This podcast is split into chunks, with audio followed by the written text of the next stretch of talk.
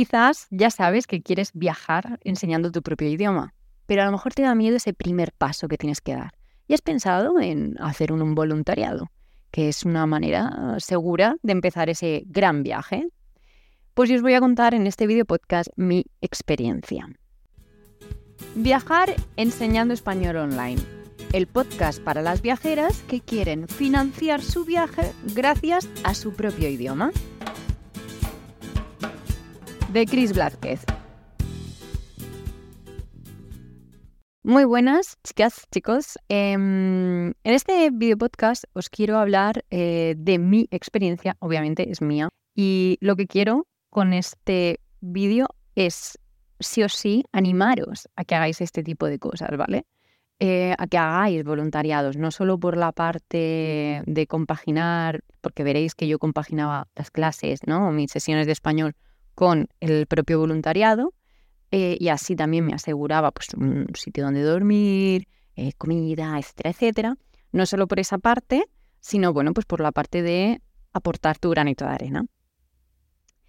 Em, yo fui a hacer un voluntariado en, Paraguay. Eh, Paraguay es un país maravilloso, con gente maravillosa. Y como en todos los sitios, pues puede haber gente que no te caiga bien y maneras de hacer diferentes que en, el caso de lo que yo os voy a hablar, del voluntariado que a mí no me gustó, em, no es cultural ni muchísimo menos, sino que es un caso particular, que quede muy claro, ¿vale? Que no estoy hablando de Paraguay general, ni, no, no, no, Paraguay es maravilloso y Paraguay es fantástico. Entonces, em, ¿qué es lo que yo hacía? Yo por la mañana, en general, mis mañanas eran dar clases de, español online, porque mi objetivo era ahorrar dinero para viajar después. de hecho, después del voluntariado, Estuve viviendo una temporada también en Paraguay y cuando mi compi y yo conseguimos una furgoneta, que, compramos una furgo, empezamos a viajar, nos hicimos un viajazo de un año por toda Sudamérica, por toda Sudamérica no, por el cono sur. Hicimos Paraguay, Brasil, eh, bueno, mm, Uruguay la habíamos visto ya, Argentina y, y Chile. Muy loco.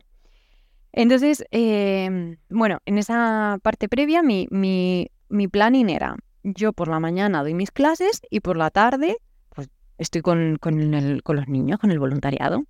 Mi objetivo del voluntariado era eh, pues estar con los peques y ayudarles en las tareas y estar con ellos, jugar, tal, eh, y estar con las adolescentes y un poco esa era la teoría.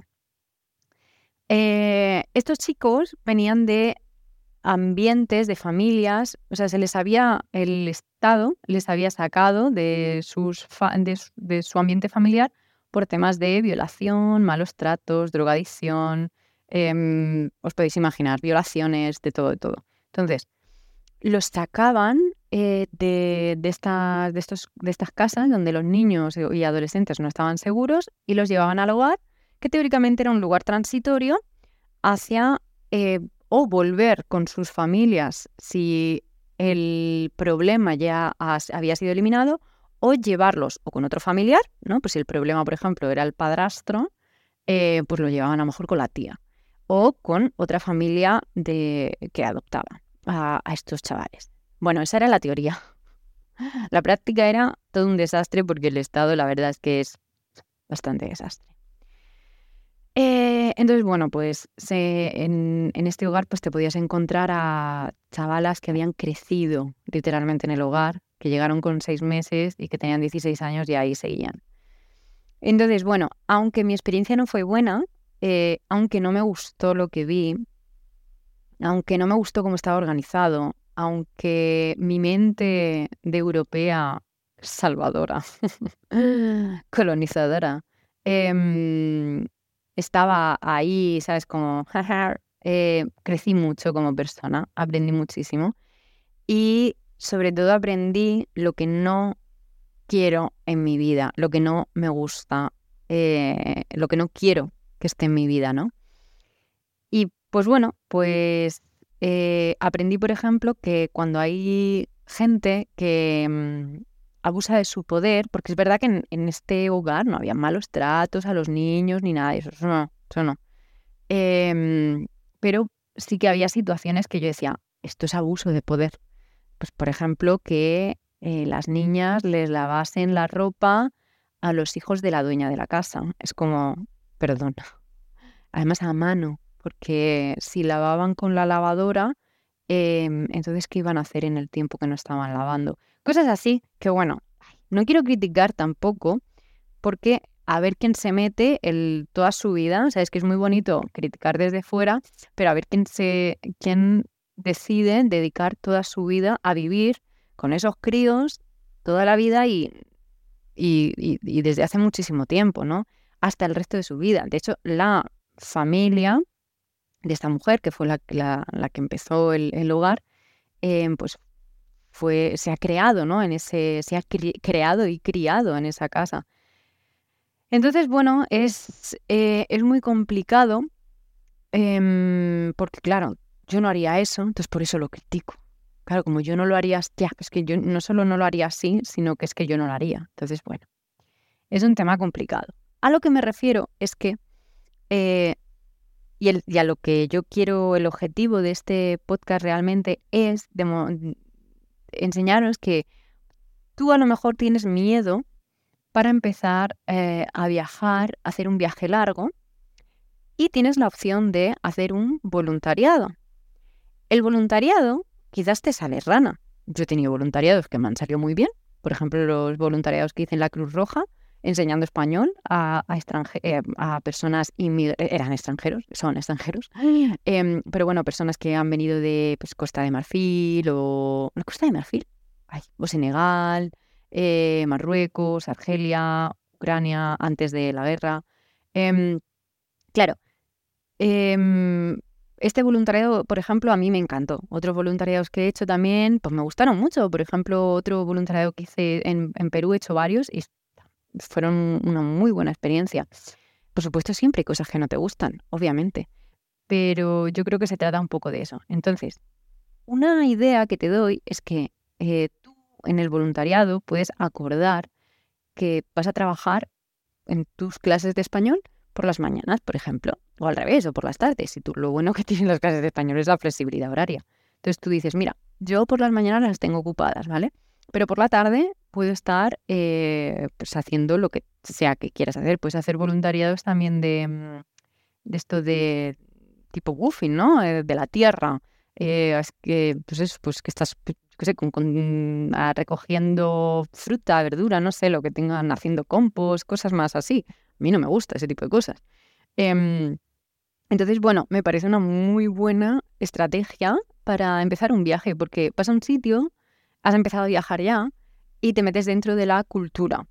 Em, y además eh, estás segura porque sabes que vas a dormir en un sitio, que te pasa cualquier cosa y tienes a alguien que te cure. o que llame a alguien por teléfono, yo qué sé, no, no me puse mala nunca, pero no sé, la tranquilidad de decir, pasa algo y tengo a alguien, ¿no? Em, porque claro, cuando tú viajas a lo loco, que a mí me gusta mucho también, pero estás sola, no conoces a nadie, no sabes dónde te vas a quedar, ¿no? Eh, pues en ese caso tienes asegurado, eh, además de manera no solo gratuita, sino que, además sientes que estás aportando. Una idea que creo que es muy importante, que yo he aprendido, es que los voluntariados tú vas a aportar. No vas, no sé siquiera si es como que vas a ayudar, no sé. Vas a echar una mano y no vas a cambiar nada.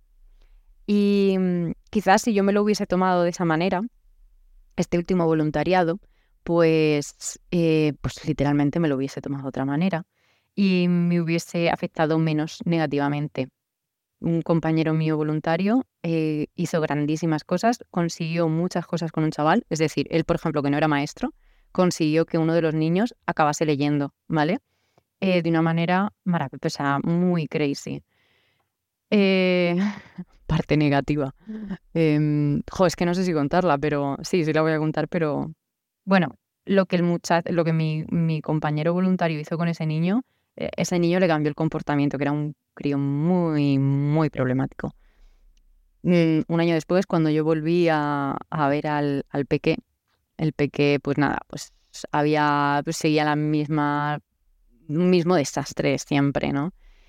Por falta de atención y tal. Pero a lo que me refiero es que los meses que estuvo mi compañero con él y que le hizo sentir importante, que valía, que no era estúpido, que él podía también aprender a leer y tal, fueron para él meses muy significativos y yo sé que él el día de mañana va a crecer diciendo, hubo un chico que me ayudó y que creyó en mí. Entonces es muy importante, pero eso, el objetivo no es que tú te sientas importante ni nada de eso, es que eches una mano. Y que mm, yo ahora si hiciese otro voluntariado, creo que me lo tomaría de esa manera, ¿vale? Tipo, yo vengo aquí por la mañana a trabajar, lo que sea, con mis clases, porque al final yo necesito generar dinero para seguir viajando, y por las tardes, o al revés, y por las tardes, eh, bueno, voy a echar una mano y si me gusta bien y si no también. Porque total, esto para mí es transitorio. Así que si te estás planteando eso de enseñar español online y hacer un voluntariado para una, por una parte, generar dinero y financiar tu viaje gracias al español y por otra parte, pues hacer algo bueno por la sociedad y además tener un lugar seguro y todas esas cosas, aportar tu granito de arena, ¿eh? que no venimos a cambiar nada, ni venimos a... No, venimos a aportar lo que podamos, echar una mano con lo que podamos y con lo que nos digan, ¿vale? Entonces, bueno, si quieres ah, saber pues, cómo empezar, a manejarte, cómo a pedir voluntariados, si tienes cualquier duda, ya sabes que tienes las asesorías que son de una horita y media, aunque te recomiendo que te dejes una horita y 40 minutos porque quiero responderte a todas las dudas que tengas sobre cómo empezar a viajar, cómo monetizar tu español, cómo dar clases eh, de español online mientras compaginas todo este jaleo con, las, eh, con el viaje, ¿no? con el, la fenética del tren, del no sé qué. ¿vale? Voy a responderte a todas las preguntas.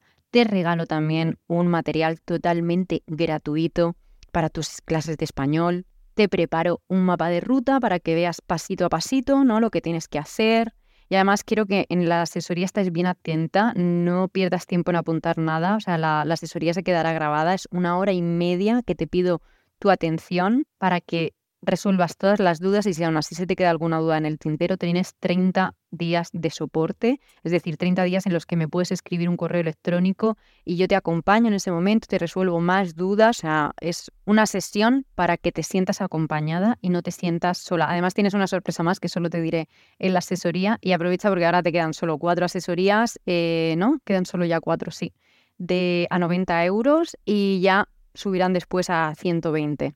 Así que nada, chicas, em, os, os mega recomiendo que hagáis voluntariados. Si te gusta hablar en español, te súper mega recomiendo también que enseñes español online o que des sesiones de conversación online.